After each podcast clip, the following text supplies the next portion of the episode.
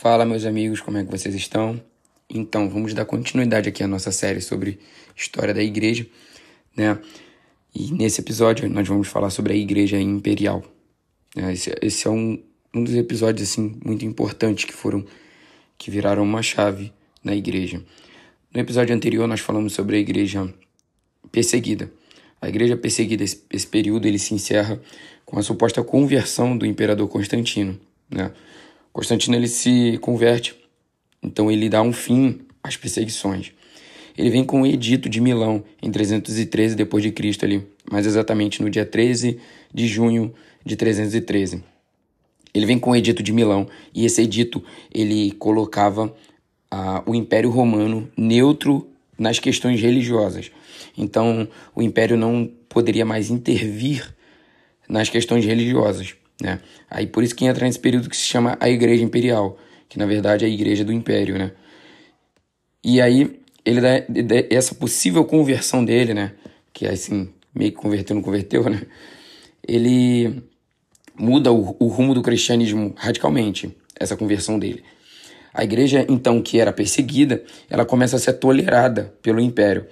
E isso se tornou, é, se tornou bem complexo para a religião cristã ali nesse, nesse período, porque a igreja, por ser tolerada, ela se tornou a, a religião oficial do Império Romano.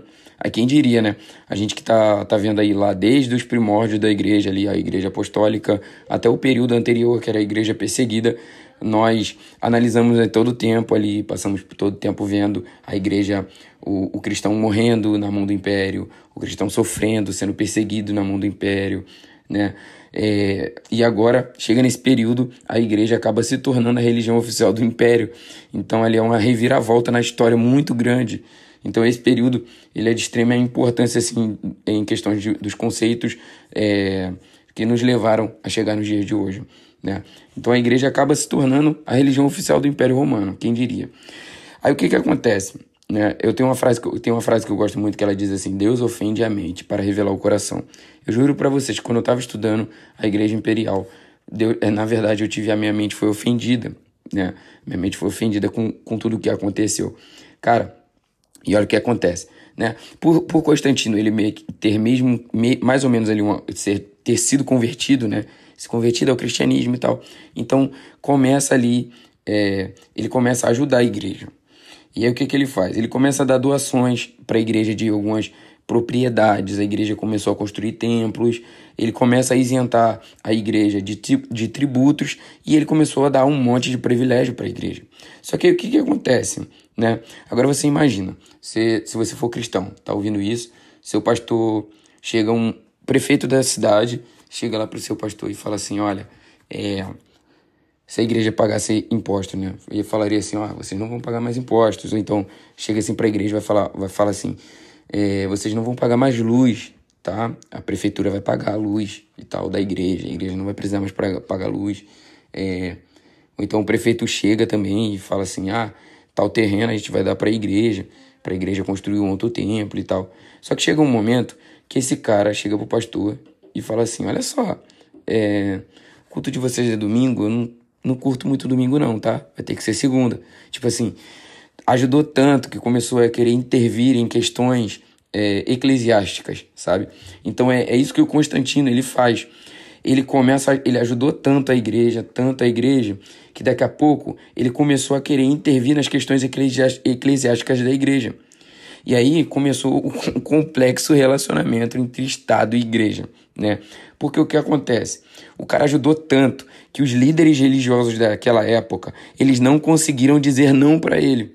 Isso é muito perigoso, né? Tipo, a, o Estado ajudou tanto a igreja que acabou é, aquela pessoa que estava ali, o imperador, no caso, que era Constantino, ele começou a querer intervir nas questões eclesiásticas da igreja, e aí os líderes religiosos daquela época não conseguiram dizer não para ele, ou travar, ou freá-lo, e ele começou a querer a mudar as coisas da igreja, entendeu?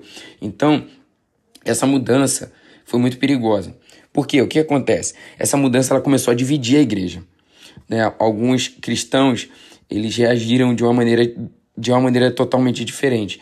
Uns enxergaram como uma coisa de boa, entendeu? Alguns olharam para isso e falaram assim, beleza, uma vitória do cristianismo, é, as pessoas estão se mostrando se mostrando boas com, com a questão do cristianismo, tá abraçando o Estado, tá abraçando a igreja. Então eles se mostraram gratos. Alguns se mostraram gratos é, e, e, e acabaram não tô não mostrando, sabe, uma atitude crítica com relação ao cristianismo, com, a, com relação ao Estado. E aí a gente acabou de passar por uma eleição, né? E a gente viu ali que a igreja acabou debandando para uma, uma bandeira política. E isso é muito perigoso, né? A gente vê aí que a história, como a gente sempre fala, a história ela vem se repetindo. Eu, eu falei sobre isso em algum dos, dos nossos episódios, que a história ela se repete e estudar o passado é muito bom para a gente não ser fadado a cair nos mesmos erros do passado, né? Então, o que acontece? Esses alguns cristãos não tiveram um senso crítico, é, agiram de forma até grata com relação a essa o Estado está abraçando a igreja e outros não. Já outros, né, eles fugiram para o deserto, eles tiveram um senso crítico e eles fugiram para o deserto para locais isolados e porque eles acreditavam que a cultura secular estava capturando a essência da fé cristã. E isso era, era verdade, entendeu? Porque assim, eles começaram a ver que o Estado estava querendo intervir nas questões eclesiásticas da igreja e eles falaram assim, pô, a gente não, não, não vai se não vai se misturar com isso, né? A, a, o, o secularismo está invadindo a igreja. Então o que, que eles fazem? Eles pegam ele, eles vão para locais desertos e isolados. E aí começa, né, é, de, em algo, começa ali o desenvolvimento de uma fé para, para posteriormente para a igreja, isso, isso seria bom, né? Começa a nascer o monasticismo, que são que a, a, ideologia religiosa em que a pessoa ela se afasta e ela abre mão dos prazeres é, da vida, da vida do homem, assim, normais, né? Prazeres comuns para se voltar, é, esse, vamos dizer assim, excessivamente à religião, né? Então as pessoas abrem mão de tudo ali real. Por isso que eles foram para locais desertos, isolados, e eles vão viver a religião de fato, assim, tipo 24 horas por dia, vivendo a religião. Outros, já outros, né? eles não tiveram, eles nem tiveram esse senso crítico muito aflorado ao ponto de ir para o lugar isolado e nem ficaram na igreja assim sem o senso crítico, né? Eles continuaram, é, eles meio que adotaram uma postura intermediária. Então o que eles fazem? Eles continuaram vivendo na cidade, participando da vida comum em sociedade, mas com o espírito crítico. Então eles se tornaram alguns dos maiores teólogos da igreja, o que trouxe o florescimento da era prasticista. É, o que acontece? Eles se mantiveram, entendeu? Mas eles não ficaram ali é, à mercê de fato do que estava rolando. Então, eles ficaram ali no meio termo. Então, teve esses que debandaram real, os outros que ficaram ali e taxou, e os outros que ficaram no meio, mais vivendo a vida de sociedade, mas ainda com senso crítico com relação ao que estava acontecendo, essa relação Estado-Igreja. E aí começa essa história toda, né? Até os dias de hoje, essa relação Estado-Igreja aí, esse relacionamento aí que só Deus na causa. Então, nesse período, começam a vir os tratados, grandes tratados teológicos, é, com obras falando sobre espiritualidade e a primeira história da igreja. Os primeiros grandes defensores da fé nesse período foram Atanásio de Alexandria, Basílio de Cesareia, Gregório de Nazianzo e Gregório de Nissan, que combateram a controvérsia ariana. Né? O arianismo, na verdade, foi uma, uma heresia, né? vamos dizer assim. Foi um, um foi ali uma, um levantamento teológico feito por Ario, né? que eles não consideravam que Jesus e Deus era a mesma pessoa. Então eles olhavam para Cristo e eles falavam assim: não, beleza, Cristo veio sim e tal, mas ele Deus não era a mesma pessoa. Eles eles faziam, queriam fazer essa divisão. Então nasceu o arianismo, né? Que é aí uma, uma heresia, claramente. Então, nesse período vieram outros quatro líderes e escritores importantes, como Ambrósio, João, Cris, Crisóstomo, Jerônimo e Agostinho, os quais combateram as heresias como o donatismo e o pelagianismo. Né? O donatismo, eles acreditavam que o sacramento da igreja só era válido quando feito por pessoas que, que eram dignas. É, assim, é, pessoas que não, para eles, não eram dignas de fazer, então o sacramento não valia de nada, entendeu? Só valia se fossem pessoas na visão deles dignas de fazer o sacramento da igreja. E o pelagianismo, né, ele negava a corrupção do homem, que é uma heresia que ela negava a graça de Deus, né, no caso. Porque o que, que eles faziam? Eles negavam a corrupção do homem, tipo, ah, o homem, beleza, o homem pecou, mas o homem também tinha ciência, então o homem é capaz de alcançar a salvação, negando totalmente a graça redentiva do sangue de Jesus. Então era ali uma outra heresia que tinha se levantado nessa época, muito perigosa. Esse período termina com a queda de Roma, né? Quando chega ali no, no, no final desse período, é, o Império Romano ele estava passando por, por diversos problemas de corrupção, de morte de imperadores. Então o, o Império Romano estava ali um caos. Eles estavam passando por um período muito difícil. Então começam a vir as invasões dos germânicos, né, que também são chamados de bárbaros. Os bárbaros eles começam a invadir Roma. E aí que o Império romano, ele cai, ele sucumbe, né? E ele se estabelece ali no território romano. E é interessante porque você vê que as passagens que a igreja vai fazendo de, de um período para o outro, você vai vendo que impérios vão caindo, é, reis vão se levantando, imperadores se levantam, imperadores caem, né? Porque, de fato, a gente vê isso aí na história da igreja, que os impérios eles ruinarão e cairão, os reinos se levantarão e cairão, mas só o reino de Jesus ele é para sempre. Só esse que permanece, não tem jeito. Então você vê aí quando Jesus ele fala, ó, fala que as portas do inferno não prevalecerão contra a igreja, né? Ele estava falando de um altar, de um templo que tinha um altar e ele estava falando que, que esse altar se chamava as portas do inferno. E ele fala assim: as portas do inferno, as portas desse altar não prevalecerão contra a igreja. O que, que ele estava falando era que o tempo iria passar e tudo que foi levantado pelo homem iria cair. Mas a igreja permaneceria de pé porque a igreja foi levantada pelo próprio Cristo. Né? Então a gente vê isso aí claramente na história da igreja.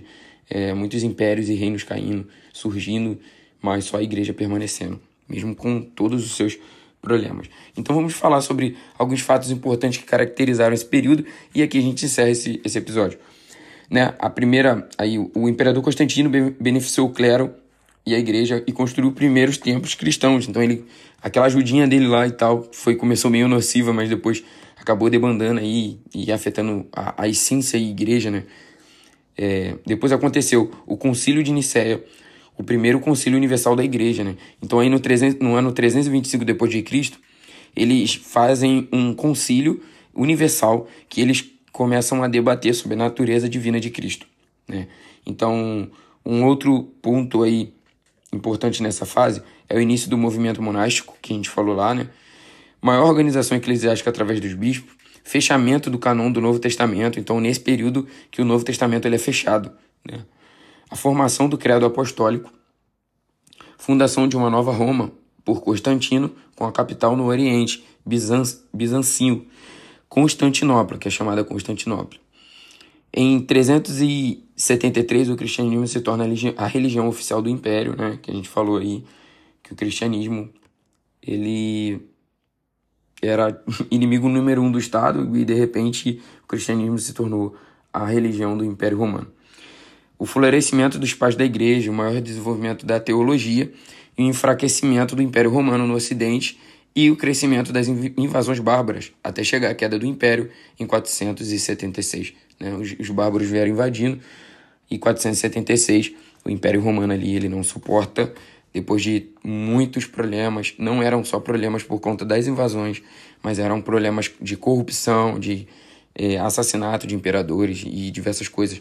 O, o império estava ruindo em dívidas, entre outras coisas assim, ele não estava conseguindo se manter, e aí acaba caindo. Então, aqui encerra, né, na queda de Roma, em 476, encerra o período que nós conhecemos agora, que é um período da Igreja Imperial. E no próximo episódio, nós vamos falar sobre o período da Igreja Medieval, que foi um grande período aí que se iniciou em 476 e só acaba na queda de Constantinopla em 1453. E aí a gente vai estar falando sobre esse período no próximo episódio.